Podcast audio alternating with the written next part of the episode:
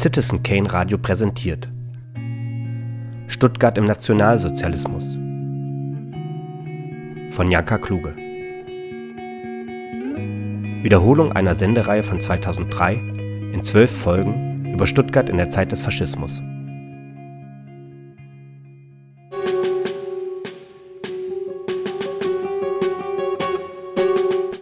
Stuttgart im Nationalsozialismus.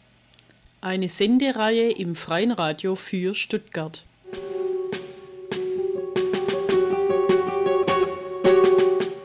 Ja, hallo und jetzt ist es wieder soweit. Herzlich willkommen zur Sendung. Heute geht es um Zwangsarbeiterinnen sowohl in Stuttgart als auch Zwangsarbeiterinnen aus Stuttgart. Bis heute ist die genaue Zahl der Zwangsarbeiterinnen, die während des Dritten Reiches für die nationalsozialistische Wirtschaft schuften mussten, nicht genau bekannt. Christoph Jetter, er ist neben Alfred Hauser einer der zwei Sprecher der Initiative zur Entschädigung ehemaliger Zwangsarbeiter über die Anzahl dieser Zwangsarbeiter von damals. Ja, es gibt keine genauen Zahlen, aber was wir heute aufgrund ähm, der historischen Forschungen der letzten 15 bis 20 Jahre äh, sagen können, ist, dass es ähm, wohl zwischen äh, 10 und 15 Millionen ähm, Zwangsarbeiterinnen und Zwangsarbeiter gewesen sind, die in den Jahren ähm, 39 bis 45 für die Kriegswirtschaft äh, des damaligen Deutschen Reiches, also Hitlerdeutschlands, äh, äh, arbeiten äh, mussten. Die waren zwar nicht gleichzeitig ähm, ähm, als Zwangsarbeiter eingesetzt, aber ähm, viele sind ja, ungezählte viele Millionen äh, sind ja ermordet äh, worden oder umgekommen oder an Krankheiten erlegen, den Krankheiten erlegen. Aber es sind auf jeden Fall mehr als 10 Millionen gewesen. Auch in Stuttgart gab es Zwangsarbeiterinnen. Für, auch für Stuttgart ist die Zahl der Zwangsarbeiterinnen nicht klar. Es ist absolut nicht nachvollziehbar, wie viele Menschen letztendlich hier in Stuttgart für den Nationalsozialismus geschuftet haben. Und Roland Müller vom Stadtarchiv Stuttgart schildert die, äh, die, die Rolle von Zwangsarbeiterinnen und Zwangsarbeitern in Stuttgart. Die gab es bereits im Herbst 1939. Es war so, dass die Landwirtschaft schon in den Jahren vor Kriegsbeginn einen großen Mangel an Arbeitskräften beklagt hat. Und äh, die Attraktivität eben der Rüstungsindustrie, was Löhne angeht, äh, war natürlich sehr viel größer. Die Abwanderung aus der Landwirtschaft war groß. Und die Landwirtschaft war die treibende Kraft äh, für den Einsatz zunächst mal von Kriegsgefangenen aus Kriegsgefangenen Polen im Herbst 1939 es ist ja von der Begrifflichkeit so, dass wir heute äh, sagen, äh, das ist jedenfalls ein Ansatz, den ich so sehe mit vielen anderen, dass wir heute eigentlich äh, Zwangsarbeit, äh, Zwangsarbeiterin als umfassenden Begriff definieren. Äh, man kann es gerade an diesen ersten polnischen äh, Kriegsgefangenen sagen, die sind dann im Frühjahr 40 zu Zivilarbeitern überführt worden, sind also aus dem Status von militärischen Gefangenen in Zivilstatus überführt worden und wurden dann anders behandelt. Da gab es auch ständig Veränderungen und ich denke, es ist ein richtiger Ansatz zu sagen, alle, die gegen ihren Willen zur Arbeit gezwungen worden sind und die dann eben nicht nach den äh, Konventionen, die international für Kriegsgefangene gegolten haben, behandelt worden sind, und das galt für Polen und später für die sowjetischen Kriegsgefangenen allemal, auch für die italienischen Militärinternierten nach dem Frontwechsel Italiener 43, können wir zunächst mal als Zwangsarbeiter, Zwangsarbeiterinnen äh, ansehen. Also das begann bereits im Herbst 1939. Die Landwirtschaft hat äh, eben massiv nach äh, Arbeitskräften gerufen. Das System selber zunächst hat den Einsatz äh, von Kriegsgefangenen äh, und dann eben von Zwangsarbeitern insgesamt zunächst eher abgelehnt. Aus ideologischen Gründen stand dem ablehnend gegenüber, hat sich zunächst eben in einem, aber dann doch äh, jedenfalls landwirtschaftlich geöffnet. Natürlich war das dann rein quantitativ in Stuttgart, in der Industriestadt, äh, keine große Zahl äh, von Zwangsarbeitern, aber es gab doch ähm, bereits einige in den vor allem noch äh, landwirtschaftlich geprägten äh, Stadtbezirken am Rande. Und äh, dazu kamen dann eben auch äh, im Mai 1940 Franzosen. Das sind von der Quantität her noch äh, für Stuttgart jedenfalls eher kleine Zahlen. Und äh, dann 1940 auf 41 auf der Höhe eigentlich ihrer Macht hatten es, hatte es das Regime auch wenig nötig. Das hat sich natürlich schlagartig geändert, dann mit Beginn des Feldzugs gegen die Sowjetunion sind die Einberufungszahlen auch in der Industrie natürlich drastisch nach oben gegangen. Und mit dem Scheitern dann dieses Blitzkriegskonzepts von Moskau im Winter 41 auf 42, mit ja auch dann schon hohen Verlusten und ständigen nachfolgenden Einberufungen, hat sich eben die Situation geändert, sodass etwa im Frühjahr 42 auch in Richtung sowjetische Kriegsgefangene und zivile Arbeiter, also eben sowjetische Zwangsarbeiter, äh, sich ein ähnlicher Wechsel vollzogen hat wie 1940 bei den Polen. Und der sah so aus, ähm, Arbeitseinsatz ja, aber Gegenwert äh, war ein äh, terroristisches Sonderrecht. Man hat gesagt, aus ökonomischen Gründen, die am Anfang eher von der Landwirtschaft, später von der Rüstungsindustrie, die die ja lange Zeit eben gar nicht wollte, diese angeblich minderwertigen und nicht fachlich geeigneten Arbeitskräfte, aus diesen ökonomischen Interessen die ähm, äh, Arbeitskräfte äh, zu ersetzen, hat man sich dann zu dem Einsatz entschlossen, hat aber gesagt, wir äh, stellen die Zwangsarbeiter unter ein terroristisches Sonderrecht. Es gab im März 1940 die Polenerlasse. Ähnliches wurde dann 1942 im Frühsommer für äh, die sowjetischen Zwangsarbeiter äh, eingerichtet. Ein Polizeistrafrecht, wo also praktisch bei irgendeiner äh, bei einem Vergehen oder auch nur einem unterstellten Vergehen eben natürlich gar kein Justizweg beschritten worden ist, sondern eben sofort mit, mit äh, äh, Konzentrationslager, mit Todesstrafe reagiert wurde. Strenge Verbote natürlich äh, des Kontakts zur äh, deutschen Bevölkerung. Ein, das war dann die Lösung, die das System, das ursprünglich dem Zwangsarbeitereinsatz eben äh, entgegenstand, äh, aus ökonomischen Gründen, Zwängen heraus dann gewählt hat, Arbeit äh, und Terror. Das war, das war dann bis 42 eben die, oder Frühjahr 42 dann die Entscheidung. Und dann sind die, dann wird es wirklich zu einem, wenn, wenn man so will, Massenphänomen. Dann äh, steigen also die Zahlen äh, der ZwangsarbeiterInnen äh, massiv an, dann entsteht das, was man äh, aus heutiger Sicht eben dieses Netz von Lagern, das sich über eine Stadt wie Stuttgart ausgebreitet hat, bezeichnet, dass man schlussendlich dann, als dann der totale Krieg 1943 voll ausgerufen worden ist, äh, Gaststätten, Schulen, die ja durch die Kinderlandverschickung zum Teil geräumt waren, wirklich alt, äh, neue Lager gebaut, alte Anlagen, die stillgelegt waren, zu Lagern umfunktioniert hat.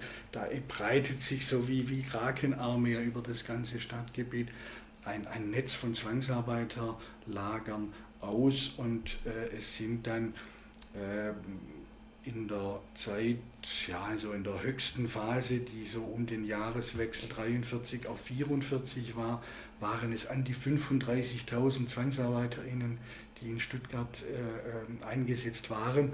Und wenn man dann bedenkt, dass natürlich immer welche auch wieder von Stuttgart abgezogen worden sind, woanders hin, dann kann man sicher sagen, sind natürlich noch weit mehr als 35.000, dann sind vermutlich an die 50.000 äh, Zwangsarbeiter hier durch diese Stadt gegangen in diesen äh, Jahren, eben vor allem 43, 44. Die Zwangsarbeiterinnen waren damals sehr präsent in Stuttgart. Es wird geschätzt, dass zum Kriegsende bei der Befreiung vom Faschismus etwas mehr als 30.000 Zwangsarbeiterinnen hier in Stuttgart geschuftet haben. Und diese Präsenz schildert Gerhard Dürr. Gerhard Dürr, ehemaliger Stadtrat der SPD, langjähriger Stadtrat der SPD, Pfarrer, hat sie, war in seiner Kindheit hier in Stuttgart Flakhelfer und er erinnert sich an Zwangsarbeiterinnen in Stuttgart-Zuffenhausen. Wir waren ja äh, unsere Batterie lang in Zuffenhausen während dem äh, 1904, die, äh, ja, während den großen Juni-Angriffen 1944. In der Zeit waren wir in Zuffenhausen neben der Firma Porsche, wo jetzt die großen neuen Gebäude sind. Da war damals ein großer, relativ freier Platz einer, äh, eines Zimmermannsgeschäft oder ein Holzlager. Und an der Bahnlinie dort, an der Brücke, waren unsere Stellungen und unsere Baracken. Daneben auch noch zwei Stellungen am Bahndamm, direkt neben dem Bahndamm, und ein äh, großer Holzturm direkt gegenüber von dem jetzt noch stehenden Porsche-Gebäude. Und dort in dieser Ecke, da war eine große, relativ stabile Baracke, die mit viel, also das war eine, vier, fünf Meter von unserer Baracke weg, äh, mit äh, stark gesichertem Stacheldraht und äh, da waren, äh, das waren sicher Zwangsarbeiter. Ich weiß aber jetzt nicht, ob es Kriegsgefangene waren, russische Kriegsgefangene oder Zwangsarbeiter. Aus dem KZ waren sie wohl nicht, sonst wären sie wohl anders untergebracht werden, also Zwangsarbeiter oder Kriegsgefangene. Äh, die wurden sehr streng bewacht äh, und ja, das wäre ganz interessant, das nochmal festzustellen. Ein paar Zuverhausener Freunde haben sich da mal bemüht drum, aber es konnte nicht ganz genau geklärt werden, welche welche Leute das waren und so. Aber in dieser Zeit äh, gab es dort die äh, Zwangsarbeiter. Das hat man gewusst, ne? das hat man aber im Grunde nicht viel darüber geredet. Es war auch faktisch, die kamen, wurden am Morgens weggeführt und wurden am Abends bewacht wieder zurückgebracht. Heute kann man sich das nicht vorstellen, also, aber ich erinnere mich da an keine Kontakte oder auch nur Versuche. Das, das war da drin dann auch so eine Scheu, aber äh, heute ist mir das unerklärlich, aber ich erinnere mich da an keine Kontakte oder ich erinnere mich auch nicht, dass man damals darüber geredet hat, aber wahrgenommen habe ich sehr genau. Ich könnte es jetzt noch genau malen, wie das war damals.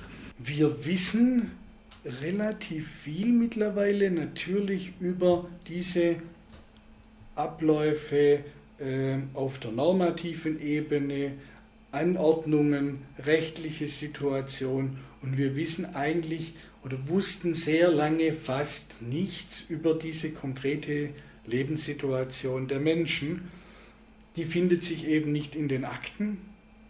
Äh, und erst jetzt in den letzten Jahren, wo durch die äh, Entschädigungsdebatte, wo sich natürlich durch die gesamteuropäischen Veränderungen auch direkte Kontakte ergeben haben zu den Menschen, die ja hinterher nach 45 in ihren alten Heimatländern zum Teil als Kollaborateure auch verfolgt waren oder jedenfalls keine Stimme oder kein Ohr fanden für ihre Stimme. Und jetzt gibt es vor allem eben über diese Zeitzeugenberichte doch äh, erst 60 Jahre später eigentlich wirklich die Möglichkeit, die konkrete Lebens- und Arbeitssituation einigermaßen besser zu verstehen. Es ist, man muss es wirklich sagen, man wusste davon bis vor wenigen Jahren fast nichts. Wie sah die Situation jetzt aus?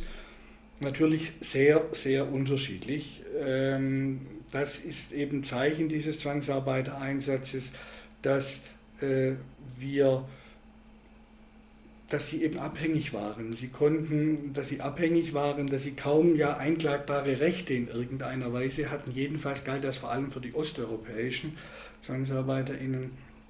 Und äh, wir wissen etwa jetzt natürlich auch von denen, die bei der Stadt eingesetzt waren, gibt es Ernährungspläne, wie, wie, wie die Verpflegung aussehen sollte. Wie wurde die aber genauso gewährt?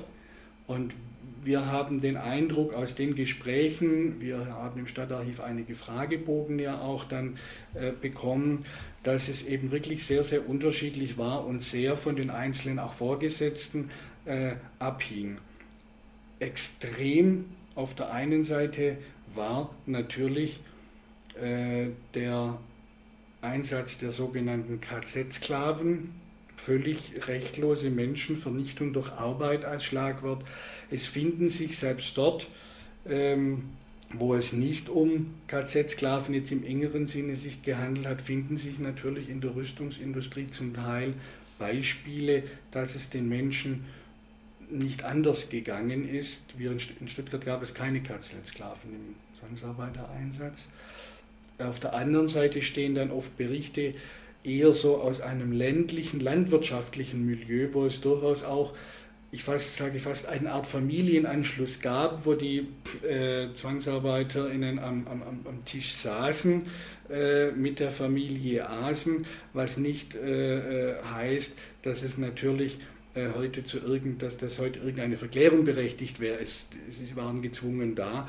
Daraus haben sich aber zum Teil auch nach dem Krieg dann Kontakte noch zwischen den Familien entwickelt, vor allem wenn es eben Westeuropäer waren, die natürlich äh, in einem ganz anderen Rechtszusammenhang auch standen, die nicht in diesem brutalen Maße terroristisch unterjocht waren.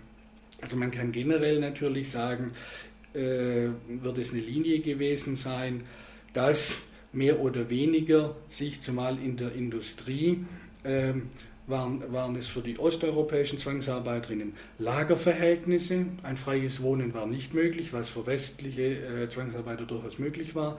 Es waren Lagerverhältnisse mit all den Formen, wie man sich das vorzustellen hat. Und die Verpflegungsverhältnisse orientierten sich an, einem, an dem Erhalt der Arbeitskraft letztendlich. Also von daher keine, äh, es, es, es war eben auf die Arbeit hin orientiert. Ich erinnere mich an einen ähm, aus Polen stammenden ehemaligen äh, Zwangsarbeiter hier in Stuttgart, der sagte, es war von einer äh, grausamen Nüchternheit, von einer grausamen Nüchternheit. Äh, es, wir sind, wenn wir, an, wenn wir nicht genügend gearbeitet haben, sind wir geschlagen worden.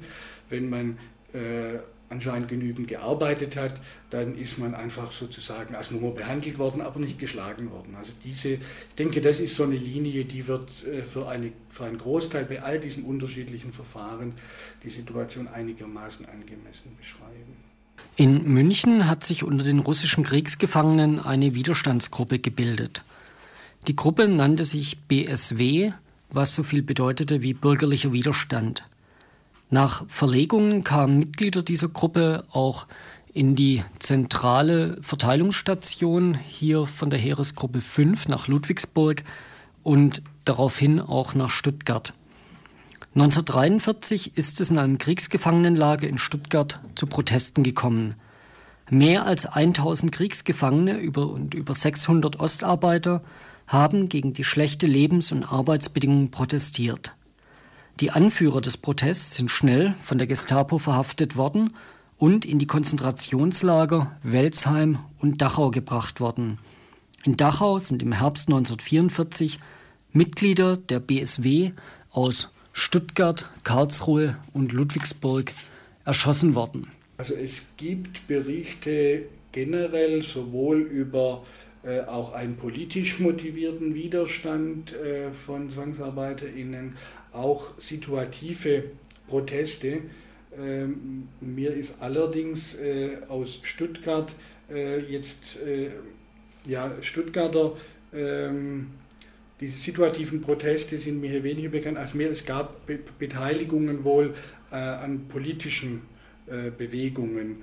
Ähm, Und äh, natürlich, es ist klar, wenn irgendjemand in irgendeiner Weise auffiel, das bedeutete sofortige Verbringung entweder ins Konzentrationslager oder aber auch eben ähm, zum Teil auch sofortig, also praktisch Überstellung an die Gestapo und Hinrichtung. Das muss man auch sagen, das hat natürlich hier schon äh, in Verbindung mit Arbeitszeiten von, von, von 12 bis, bis, bis 16 Stunden mit ein- oder zweimaliger knappster Verpflegung, hat natürlich hier sicher äh, auch bei lagerähnlicher Unterbringung, denke ich, den Spielraum so eingeengt und die Menschen ein Stück weit doch auch gebrochen, dass äh, hier natürlich auch relativ wenig Raum war zur Organisation. Aber es gibt in der Tat Hinweise, dass es doch vor allem gegen Ende des Krieges ähm, dass es, dass es da äh, auch äh, im weitesten Sinne Widerstandsansätze gegeben hat. Es hat sich auch wohl, das ist so eine Kontroverse gewesen oder ist wohl noch zwischen Historikern, ähm, aber es ist wohl tendenziell davon auszugehen, dass 1944 mit der zunehmenden Zerstörung, wo ja auch sich doch bei, einig, äh, bei, bei einigen Teilen der deutschen Bevölkerung äh, äh so ein gewisses Gefühl äh, durchgesetzt hat, dass egal wie lange, aber der Krieg wohl nicht äh, äh, zu Ende geht, und zwar nicht mit einem Sieg zu Ende geht, dass da eine gewisse Erleichterung, die sich auch auf dem Erlasswege übrigens ausdrückt, äh, durchgesetzt hat. Der Streit war eben, äh, sind die Erlasse dann auch unten angekommen in der Wirklichkeit. Und auch da kann man sagen, an der einen Ecke sicher ja. Wir haben auch Belege, wo dann ähm, eben ein Unternehmer oder ein direkter Vorgesetzter mal sagt, wir müssen die Leute besser ernähren, äh, damit sie arbeiten können. Ich kenne das auch von der Stadt, also auch bei, bei denen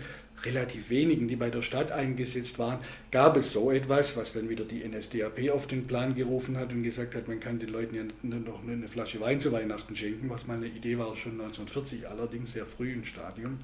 Auf der anderen Seite hat sich natürlich 1944 aber auch durch den Einsatz dieser KZ-Sklaven, es sind ja im Oktober, November 1944 auch sogenannte SS-Eisenbahnbaubrigaden nach Stuttgart gekommen, hat sich die Sache für diese Menschen immer weiter terrorisiert und das, das Menschenleben war noch weniger wert als jemals zuvor.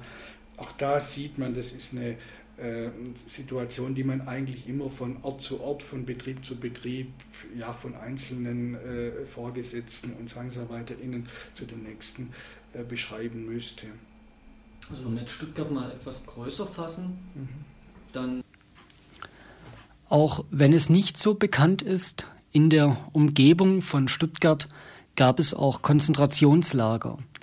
Eines dieser Konzentrationslager war, das Flug, war, der, war am Flughafen Echterdingen. Echterdingen war ähm, auch äh, ja dann äh, eine dieser äh, SS-Baubrigaden äh, dort tätig und diese, ähm, das waren natürlich wirklich ähm, Menschen, die unter dem Programm eben Vernichtung durch Arbeit standen. Dort, sind die, dort wissen wir immer noch recht wenig, weil es eben ein Arbeitseinsatz war in den letzten, in den letzten Kriegsmonaten, wo natürlich äh, vieles äh, an, an, an Überlieferung nicht mehr sozusagen aktenkundig geworden ist, wo wir Todesraten haben, die extrem hoch sind. Und äh, wenn ich mich recht erinnere an diesen frühen Aufsatz, der 1978 geschrieben ist, äh, wurde über, über Echterdingen, steht auch dort eben zu lesen, dass sich sozusagen heutiges Flugfeld und Rollfeld zum Teil über den äh, äh Gräbern von äh, eben dort notdürftig verscharrten äh, Menschen befinden. Das war natürlich eine, das war eine Situation, die ist sehr, sehr wenig bekannt. Äh, insgesamt auch diese Eisenbahnbaubrigaden, wo ein Zug dann äh, ähm, für, für Eisenbahnarbeiten eben äh, Ende 1944 nach Stuttgart gekommen sind. Auch dort äh, arbeiten vor allem eben bei der Instandsetzung von Bahnanlagen, die dann durch Luftangriffe zerstört waren.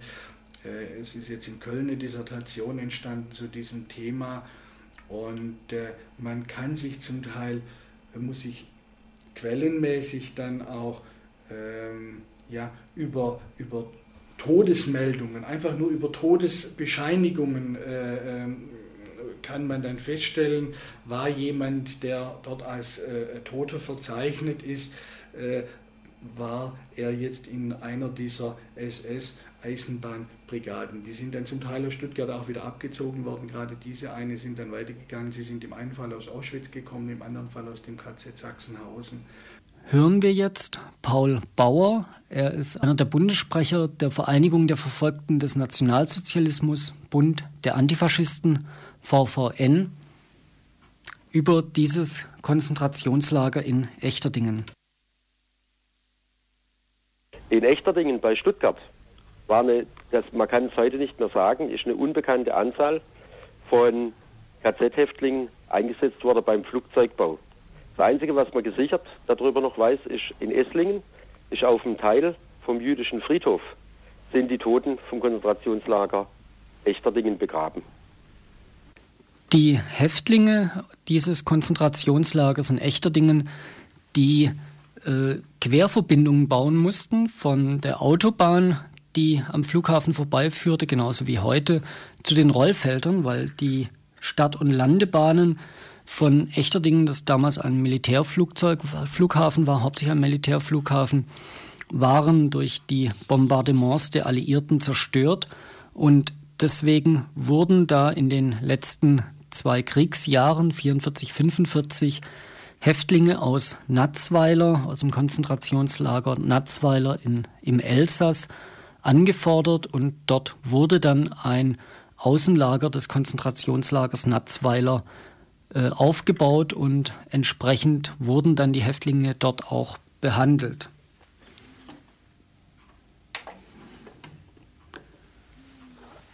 Erst muss man mal sagen, dass im Konzentrationslager Natzweiler-Struthof weil im Elsass ist das besser bekannt unter Struthof oder im französischen Raum, dass da insgesamt von 1941 bis 1945 ca. 45.000 Häftlinge waren. Und damit man etwas von Ausmaß hat, im Stammlager an sich waren in der Regel nicht mehr zwischen wie 1000 bis 3000. Und der Rest, das waren die sogenannten Aus, wie sagt man das, ausgeliehen. Auch wenn das ein komisches Wort ist. Das heißt, Natzweiler Struthof hat ca über 50 Außenlager gibt. Das Konzentrationslager am Flughafen Echterdingen war allerdings nicht das einzige Konzentrationslager hier in der Gegend von Stuttgart. Ein anderes großes Konzentrationslager war bei Leonberg und zwar dort beim im oder beim Engelbergtunnel. Beim Engelberg Tunnel mussten Menschen für äh, die Rüstung arbeiten und schuften. Und zwar Häftlinge aus dem Konzentrationslager Natzweiler. Der Tunnelbau von, von Leonberg zu Leonberg muss man sagen, die meisten, die heute durch den Engelberg-Tunnel fahren, die denken ja gar nicht dran, dass da in den letzten Kriegsmonaten ein relativ großes Konzentrationslager war. Und dort wurde zum Beispiel, das sind etwa 300 Meter lange Autobahn, Autobahntunnel, die wurden kurzerhand zu einer Produktionsstätte umgebaut, in der die Tragfläche des sogenannten Strahljägers hergestellt wurde. Um die Zwangsarbeiter unterzubringen, hätte die NS-Behörde etwa im März 1944 zwischen Leonberg und der Autobahn dass die mit dem Aufbau des Außenlagers vom KZ Struthof dann begonnen. Und man muss sich das etwa so vorstellen, dass das, ja, das Gros der Inhaftierten war zum Beispiel Polen, Sowjetbürger, es waren auch viele Italiener und Franzosen drunter. Und die, wo im Tunnel waren, die haben ein total schlechtes Leben gehabt, kann man sagen. Also schlecht muss man jetzt dazu sagen, es gibt tatsächlich Steigerungen. Das heißt, die Todesrate war relativ hoch es bestand unter anderem einfach, dass man die Leute aufhungern gelassen hat.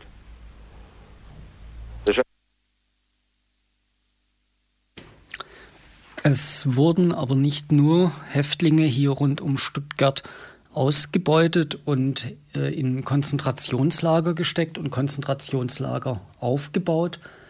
Es waren auch Stuttgarter Firmen, die Häftlinge aus Natzweiler angefordert haben. Ja, das war zum Beispiel Mercedes-Benz. Ja? Und Mercedes-Benz war zum Beispiel auch in Obrigheim, in DKLs, Dann zum Beispiel Mannheim-Sandhofen, ist auch Daimler-Benz, wo man Motoren gearbeitet hat. Dann zum Beispiel Heinkel und Messerschmidt Flugzeugwerke. Also bis hin zu einer Gurkenkonservenfabrik in Obrichheim Neckarzimmern.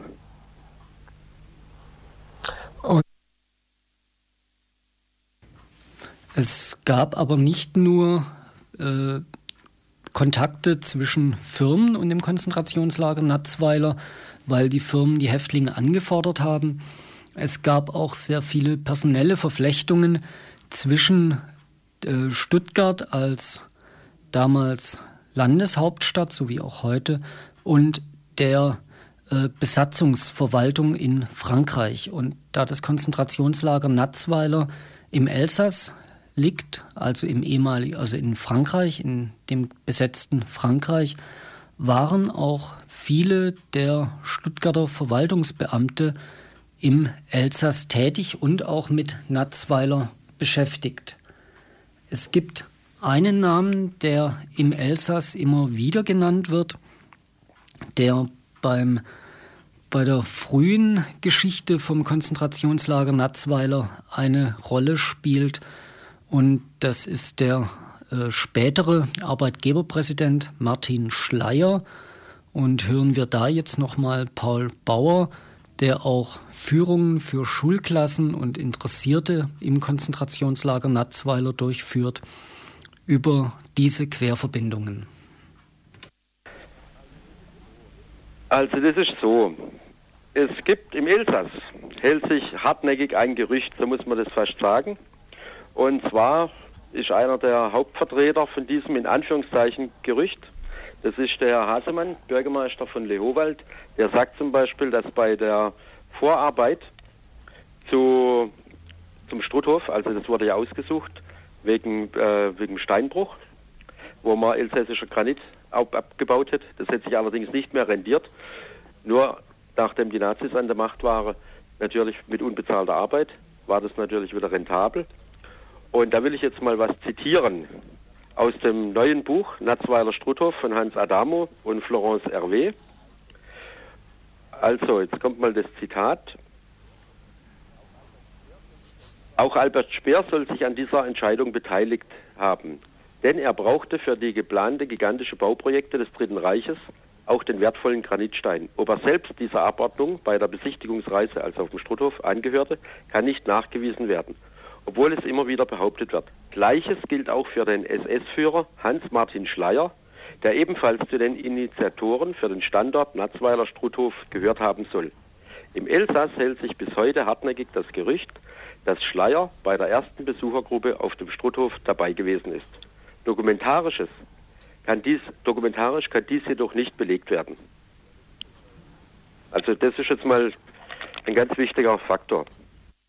Das Konzentrationslager Natzweiler war bis zur Befreiung vom Faschismus ähm, aktiv. Es war in, in Gebrauch. Dort waren Häftlinge. Und bis zum Schluss sind Häftlinge von Natzweiler äh, in die verschiedenen Firmen verliehen worden. Ein weiteres Beispiel für die Rolle von Natzweiler hier in der Region ist der Schieferabbau bei Tübingen, weil für die Nationalsozialisten der Sprit, das Öl etwas ganz, ganz Wichtiges war, weil die ganze Wehrmacht hat äh, Benzin gebraucht, um die Verteidigung äh, vorwärts bringen zu können. Und Benzin war knapp.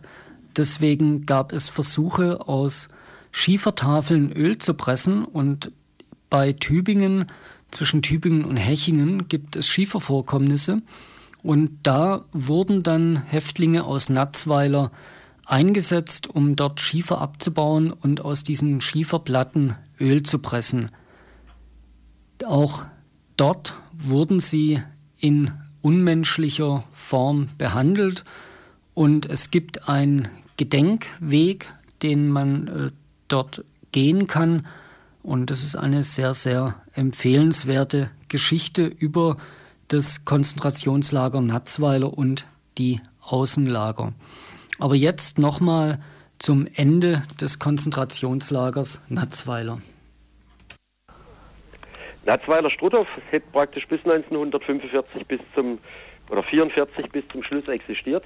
Dann kam natürlich die Befreiungsbewegung, die Partisanen, die France Trieurs, die waren mit an der Befreiung vom Struthof beteiligt. Und von dort aus wurden dann die Nazis ja natürlich versucht, alles zu evakuieren. Ne? Und da kam es dann dazu, zum Beispiel eine ganze Menge Leute wurden nach ähm, Binau, das war dann die Ersatzstelle für Struthof, also die Zentrale, wo die Verwaltung dann war, wurden dorthin gebracht. Ne? Und eine ganze Menge Leute kamen dann zum Beispiel auch nach Feing, wo sie dann beim unterirdischen Bunkerbau zwischen 44 und 45 an der Rüstungsproduktion der Firma Messerschmidt beteiligt waren. Später wurde zum Beispiel Feing, das muss man laut dazu sagen, als sogenanntes Kranken- und Erholungslager, wie die Nazis das zynisch nannten, für sämtliche Außenlager vom KZ Natzweiler Struthof benutzt.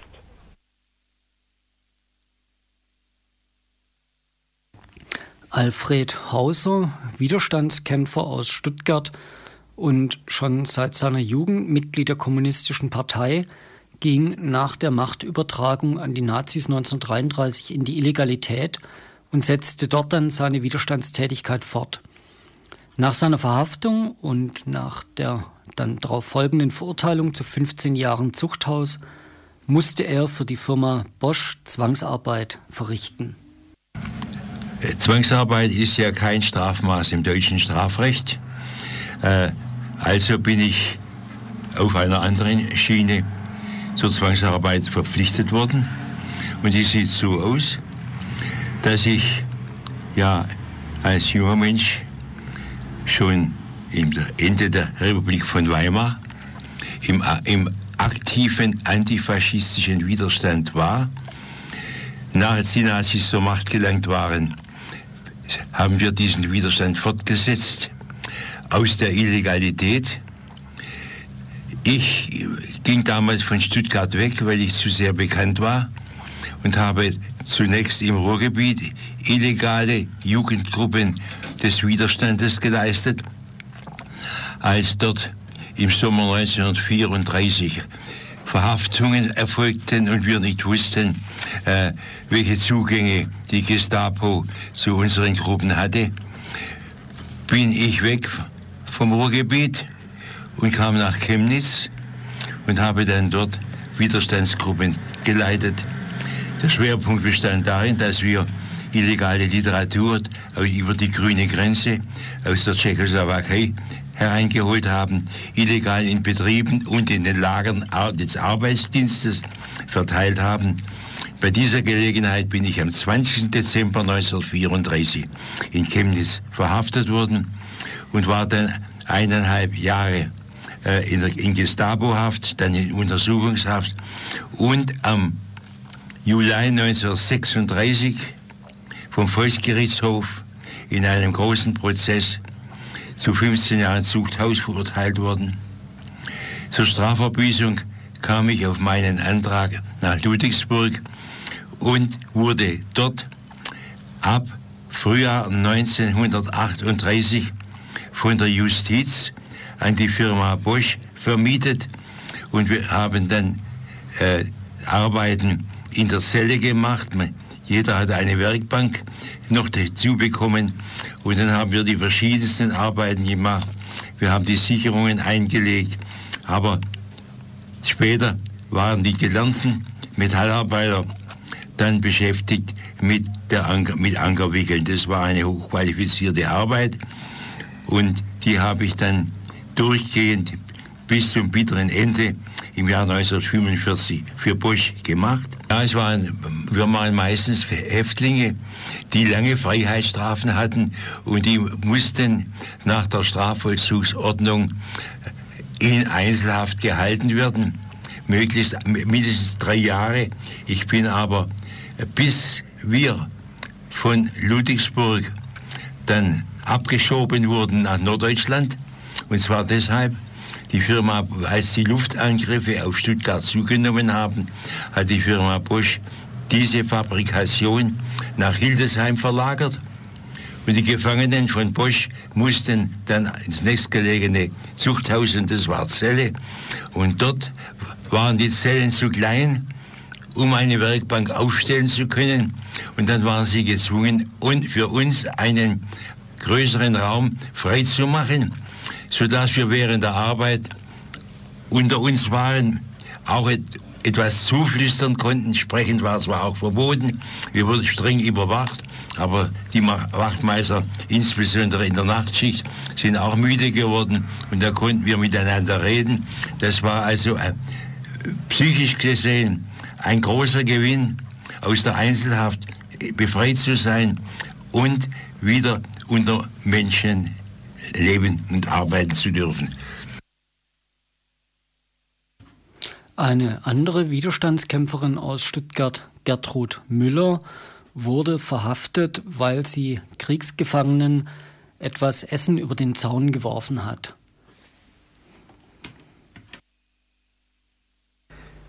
Nun, ich bin seinerzeit verhaftet worden nach wegen Zwangsarbeiterinnen. Und zwar die Frauen, die in, gleich in Wellimdorf nach dem Schützenhaus in einer Grube in Baracken untergebracht waren. Denen wollte mein Mann und ich und ein Freund Essen bringen. Und zu diesem Zweck mussten wir natürlich die Situation anschauen und wir sind in der Anhöhe vorbeigegangen und haben die Sache angeschaut, wie die Frauen in den Baracken waren. Also die mussten in der Früh zu Busch gehen, in nach Feuerbach und dort Zwangsarbeit leisten. Und es war seinerzeit so, dass wir dann an der Anhöhe, das war ein freier Weg, weggehen sollten, was also Wachposten forderten. Da kam zuerst einer hoch und hat uns also wegjagen wollen. Wir sind nicht gegangen. Wir haben ihm gesagt, dass dies ein freier Weg ist. Und später kam nochmals einer, kamen sie also zu zweit, einer mit dem Hund, der andere mit der Schusswaffe in der Hand.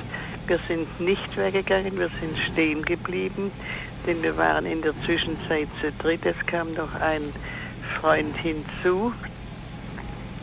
Und wir haben also mit denen diskutiert, ob das richtig ist, was sie da hier machen und so weiter und so fort. Ja, die haben uns so geheim Recht gegeben, aber und trotzdem waren es falsche Menschen. Ne? Das ist doch ganz klar. Die haben in der Zwischenzeit die Gestapo angerufen und die Gestapo kam aber zu spät, da sind wir schon weggegangen gewesen seinerzeit. Und so habe ich nachher erfahren, nach 45, dass wir 14 Tage intensiv beobachtet wurden. Also wenn wir zur Arbeit gingen, wenn wir nach Hause gingen, wenn wir einkaufen gingen und all das mehr. Aber wir haben das nicht gemerkt, so raffiniert war das. Und dann haben sie zugeschlagen im Juni 42 und haben uns drei verhaftet. Und nachdem also wurde uns natürlich Hochverrat zur erschwerte Vorbereitung zum Hochverrat zur Last gelegt. Und so ging die Sache dann weiter. Ne? Mein Mann wurde verhaftet, der Freund wurde verhaftet, ich wurde verhaftet und keiner wusste vom anderen. Und zwar deshalb, weil wir ja alle im Betrieb abgeholt wurden und nicht zu Hause. Man hat es also vermieden, einen zu Hause abzuholen, weil die Nachbarschaft uns ja gekannt hat und wir in der Nachbarschaft beliebt waren. Und nachher hat man verbreitet, wir hätten einen Sender im Mustfass gehabt im Keller. Nicht also so eine Lüge, um sich zu rechtfertigen vor der Bevölkerung. Nach ihrer Verhaftung kam Gertrud Müller in das Frauenkonzentrationslager nach Rudersberg. Nun, ich bin also in die Stadtdirektion gekommen, in das Gefängnis, das voller Flöhe und Wanzen. Und anschließend bin ich dann nach Rudersberg gekommen. Und in Rudersberg mussten die Frauen ja bei der Firma, bei der Holzfabrik arbeiten. Und ich durfte nicht raus zur Arbeit nach außen, sondern wurde in die Waschküche eingeteilt. Und ich habe seinerzeit, weil die Aufseherin mich eintreiben wollte, gewehrt gegen diese Eintreiberei und ihr gesagt, also ich habe schon immer arbeiten müssen, um leben zu können. Dann hat sie mich dem Schutzhaftlagerführer gemeldet und ich kam drei Tage in Bunker. Nach diesen drei Tagen kam ich raus und dann musste ich auf einmal in das Holzwerk auch gehen. Und das Holzwerk hieß Horn, wie das Horn. Und ich wurde an eine Holzfräsmaschine gestellt. Ein Zivilarbeiter hat mir die Bedienung der Maschine gezeigt. Und als der weg war, hatte ich auch meine Finger schon in der Maschine. Also da war schon ein französischer Kriegsgefangener, dem, dem der rechte Zeigefinger weggerissen wurde und eine Kameradin, der das erste Glied vom Zeigefinger abgerissen wurde, also auch an der Maschine. Ich wurde dann ins Lager zurück, das heißt, die Sanitäter, die Betriebssanitäter haben mich sehr gut behandelt, das muss ich sagen. Und ich wurde dann zurückgebracht von der SS-Aufseherin ins Lager. Dann musste ich zum Schutzhaftlagerführer kommen, der mir sagte, dass ich also die Sache ganz selbst, also bewusst gemacht hätte, um nicht arbeiten zu müssen. Was natürlich eine Lüge war, weil da keine Sicherheitsmaßnahmen an der Maschine waren. Deshalb sind auch immer die Unfälle passiert. Nun, ich konnte also nicht ausrücken mehr zu arbeiten. Ich hatte ja meine Finger dick verbunden und kam dann also ins Lager nur und habe dort Lagerarbeit mit der linken Hand musste ich putzen und abstauben bei der ss Zimmer. Also das waren ja gut gesagt Schweine. Ne? Nach der Befreiung des Faschismus tat sich die Gesellschaft sehr schwer, die Zwangsarbeiterinnen anzuerkennen und vor allen Dingen sie auch als Opfer des Nationalsozialismus anzuerkennen. Christoph Jetter, neben Alfred Hauser, einer der beiden Sprecher der Initiative zur Entschädigung ehemaliger Zwangsarbeiter, über diese Situation.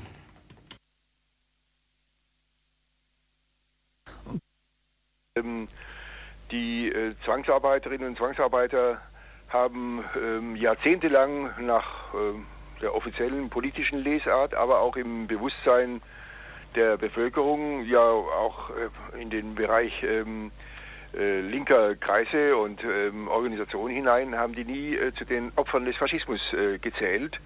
Das kann man äh, am besten daran ablesen, dass etwa das mh, nach äh, vielen Mühen zustande gekommene Bundesentschädigungsgesetz, ähm, nachdem die Opfer des Nationalsozialismus entschädigt worden sind, dieses äh, BEG ähm, hat die ähm, ehemaligen Zwangsarbeiterinnen und Zwangsarbeiter ausdrücklich nicht als Opfer äh, des Nationalsozialismus äh, anerkannt. Das heißt, ähm, sie waren ausgegrenzt und ähm, zählten wohl als die allergrößte äh, Gruppe zu den sogenannten vergessenen Opfern des Nationalsozialismus. Das hat sich erst im Laufe der 80, 80er Jahre ähm, zu ändern begonnen. Eine neue Historikergeneration, Geschichtswerkstätten und auch ähm, antifaschistisch ähm, orientierte Gruppen, etwa äh, VVN, haben ähm, immer mehr darauf gedrungen, äh, zum Beispiel diese Gruppe, wie auch etwa äh, die äh, verfolgten Homosexuellen oder ähm, die Opfer von Euthanasie ähm, als Opfer anzuerkennen und ähm, insbesondere die Grünen in den Länderparlamenten und im Bundestag, aber auch ähm, äh, die SPD äh, und ähm, DKP und andere Äh, linke Organisationen haben Druck gemacht und dieser Druck hat erst äh, nach dem Regierungswechsel 1998 dazu geführt, dass äh, von der Regierung aus eine Initiative eingeleitet äh, worden ist.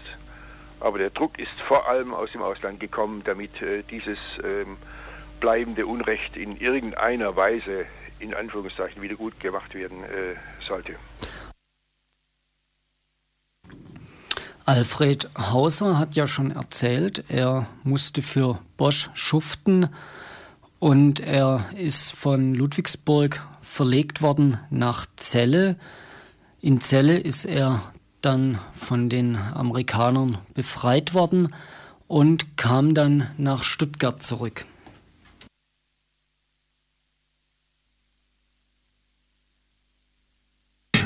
Ja, als ich wieder in Stuttgart gelandet war, habe ich mir überlegt, was musst du jetzt tun? Und nun muss ich sagen, ich bin also ein Mensch, der aus einer Arbeiterfamilie kommt. Ich bin in der Arbeiterbewegung, in der Gewerkschaftsbewegung groß geworden. Ich war Jugendvertrauensmann während meiner Lehrzeit. Ich, ich war also ausgestattet mit einem ausgeprägten sozialen Gewissen.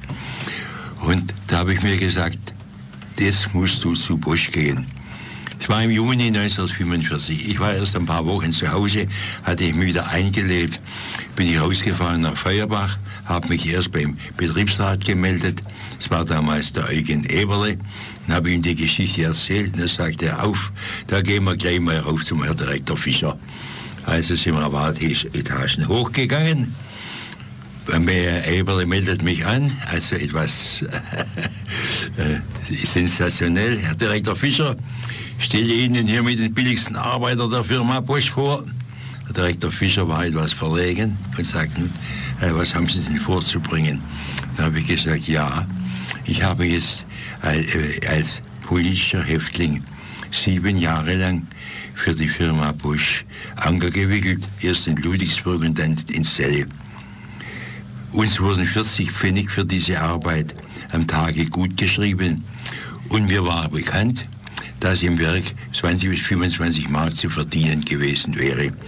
Dann sagt also dieser Direktor in einer verblüffenden Naivität zu mir, ich bedauere Ihr Schicksal, aber Sie sind hier an der falschen Stelle. Sie müssen doch zur Gestapo gehen, die Sie verhaftet hat. Die Firma Bosch hat Sie doch nicht verhaftet. Dann habe ich gesagt, Direktor Fischer, das ist das eine. Aber ich habe für die Firma Bosch gearbeitet aber nicht zu dem äh, tariflichen Lohn, sondern um 40 Pfennig und ich mache die Lohndifferenz geltend. Sagt er, nein, nein, nein, nein. Also dann hat sich der Eberle eingeschaltet und der hatte ja sicher auch kräftige Argumente immer zur Hand. Dafür war er bekannt. Also nach einer Hin und Her dann habe ich gesagt zu dem, komm, Eugen, wir gehen, das hat keinen Sinn. Ja, also sind wir gegangen. Und ich bin gegangen in der also Illusion, also Leute, die an führende Positionen äh, in der Nazizeit in Betrieben waren, die müssten ja alsbald abgelöst werden. Also habe ich mir gesagt, der geht ja mal, dann komme ich wieder. Gell. Ja nun, der Direktor Fischer ist gegangen, aber ein zweites Mal bin ich nicht wiedergekommen weil ich inzwischen dann gemerkt habe, die, dass die ganze Entwicklung, was also Entnazifizierung auch in der Wirtschaft, dass das einfach daneben geht, dass das nicht stattfindet, dass die Leute auf ihren Sesseln äh, weiterhin sitzen bleiben. Und das war dann eine meiner großen politischen Enttäuschungen nach 1945. Nicht nur bei der Firma Bosch wurde nichts getan für die Zwangsarbeiterinnen, sondern bei keiner Firma und auch bei Daimler-Benz nicht, die ja dann in den 90er Jahren sich äh, versucht haben, etwas reinzuwaschen. Daimler-Benz als ähm, ähm, Konzern ähm, hat zu jenen Konzernen gehört, die sich äh, bis äh, weit in das Jahr 1998 hinein geweigert haben, Entschädigung für Zwangsarbeit zu leisten. Da gab es keinen Unterschied zwischen äh, Daimler-Benz äh, oder Bosch oder äh, Degussa oder äh, Siemens ähm, oder VW. Ähm, von Daimler-Benz gibt es ähm, auch nachzulesende Schreiben an individuelle Opfer und an Organisationen, äh, die Entschädigung gefordert haben. Äh, die, die haben Daimler-Benz hat gesagt, individuelle Entschädigungen würden sie nicht leisten. Das sei auch nicht gerechtfertigt. Zwangsarbeit, so wurde ja viele Jahrzehnte auch behauptet, ist ein Teil der ganz normalen Kriegswirtschaft äh, gewesen und ist auch nicht Sache der Firmen gewesen, sondern das war Sache des NS-Staates oder allenfalls der SS. Ähm, Daimler-Benz hat sich äh, genauso geweigert äh, wie äh, mit, äh, ja man kann sagen, äh, fast hundertprozentiger, in hundertprozentiger Form die gesamte deutsche Wirtschaft. Mehr als 50 Jahre nach der Befreiung vom Faschismus hat es gedauert, bis die deutsche Wirtschaft sich endlich dazu durchringen konnte, ganz, ganz langsam und vor allen Dingen aufgrund von Druck von außen für die Entschädigung der Zwangsarbeiterinnen zu sorgen. Das Gesetz, das ähm, äh, nun schließlich im Jahre 2000 ähm, verabschiedet worden ist, ähm, äh, hat dazu geführt, dass äh, in den äh, vor allem den osteuropäischen äh, Ländern, aber auch ähm, auf der ganzen Welt ehemalige jüdische äh, Zwangsarbeiterinnen und Zwangsarbeiter ähm, äh, Entschädigung erhalten werden. Und äh, in der Zwischenzeit haben ungefähr eine Million ähm, Betroffener Entschädigung erhalten, wenn auch erst in Form von Abschlagszahlungen, weil man bis heute nicht ganz genau weiß äh, oder wissen kann, wie viel ähm, äh, antragsberechtigte Opfer überhaupt noch leben. Und das äh, wird nach einem sehr komplizierten Antragsverfahren in äh, den ähm, zuständigen berechtigten Organisationen der Länder geklärt. Dort müssen Anträge gestellt werden, Nachweise, Glaubhaftmachungen vorgelegt äh, werden. Ähm, aber das hat in der Zwischenzeit für eine beachtliche Zahl äh, schon ähm, zu Entschädigungen geführt. Aber man muss erstens wissen, es sind ähm, maximal am Ende Beträge von noch in D-Mark ausgedrückt 15.000 für KZ-Häftlinge oder Häftlinge, die in Ghettos äh, gewesen sind. Für diejenigen, die Industrie geschuftet haben, sind es in der Regel so ungefähr 5.000 D-Mark, äh, die nach dem Gesetz vorgesehen sind. Für diejenigen, die in der Landwirtschaft gearbeitet haben, werden es am Ende allenfalls äh, 1.000 Mark äh, ähm, sein. Und man muss natürlich wissen, die allergrößte Zahl der Betroffenen ist längst gestorben. Denn nur diejenigen, äh, die überlebt haben bis heute, haben die Möglichkeit, Anträge zu stellen. Allenfalls ähm, können Angehörige Anträge stellen, wenn die äh, vom Zwangsarbeit Betroffenen erst nach dem 15. Äh, Februar 1999 gestorben sind. Anfang der 70er Jahre veröffentlichte die Stuttgarter Zeitung einen öffentlichen Brief, einen offenen Brief eines ehemaligen russischen Zwangsarbeiters aus Stuttgart. Offener Brief des ehemaligen Zwangsarbeiters Wladimir Prichotko an die Stuttgarter. Stuttgarter Zeitung, 30. Juni 1973. Es sind weit über 30 Jahre seit jener Zeit vergangen, als die Nazis mich, damals einen 15-jährigen Jungen zusammen mit anderen jungen Mädchen und Jungen in eure wunderschöne Stadt mit ihren herrlichen Parkanlagen und Orangerien brachten.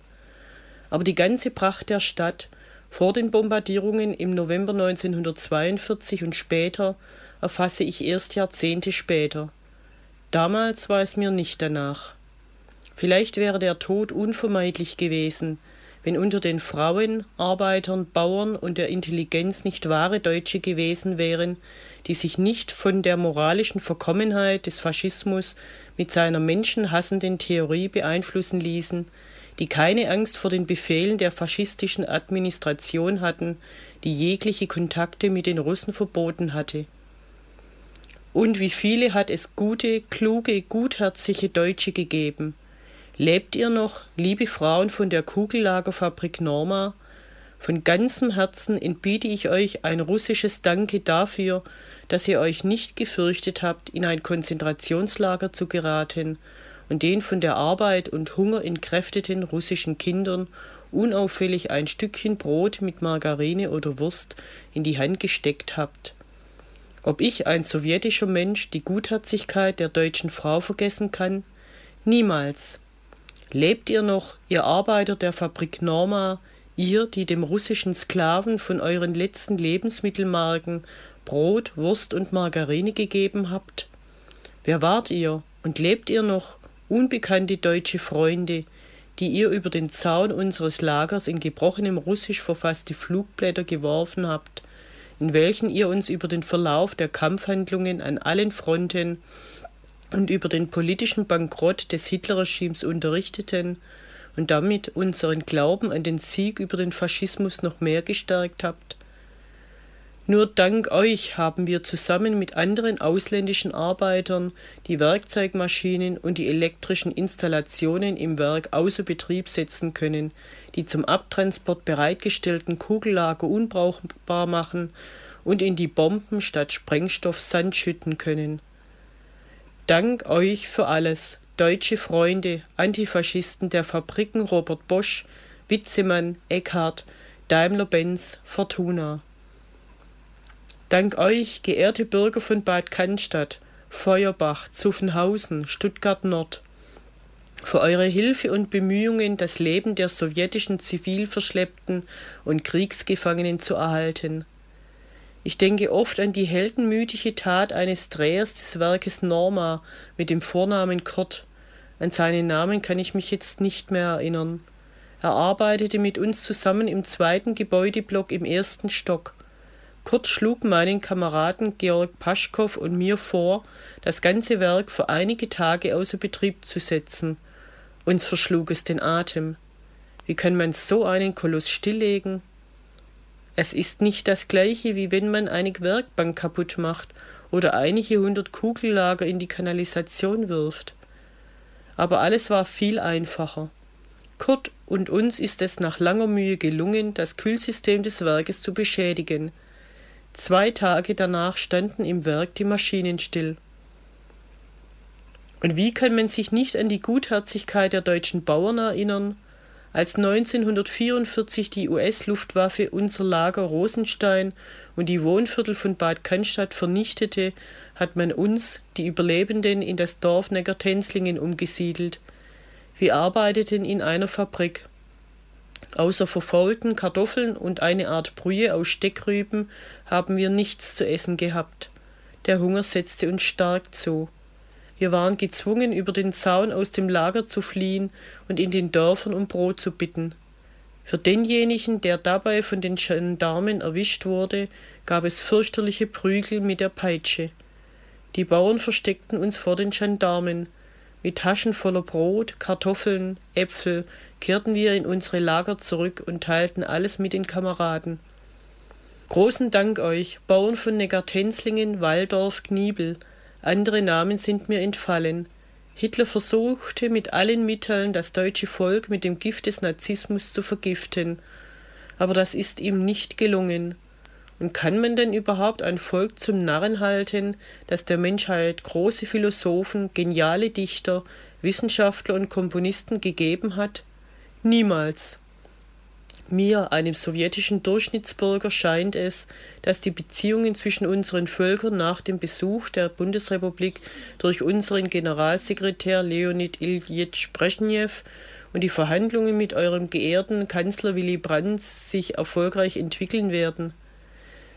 Geehrte Stuttgarter, kämpft für den Frieden und die Freundschaft, damit unsere Kinder und Enkel nie mehr den Schrecken der zerstörenden Kriege erleben unterzeichnet von Wladimir Prichotko, Gebiet Woroschilowgrad, Bezirk Krimino, Siedlung Krasnorezenkensk.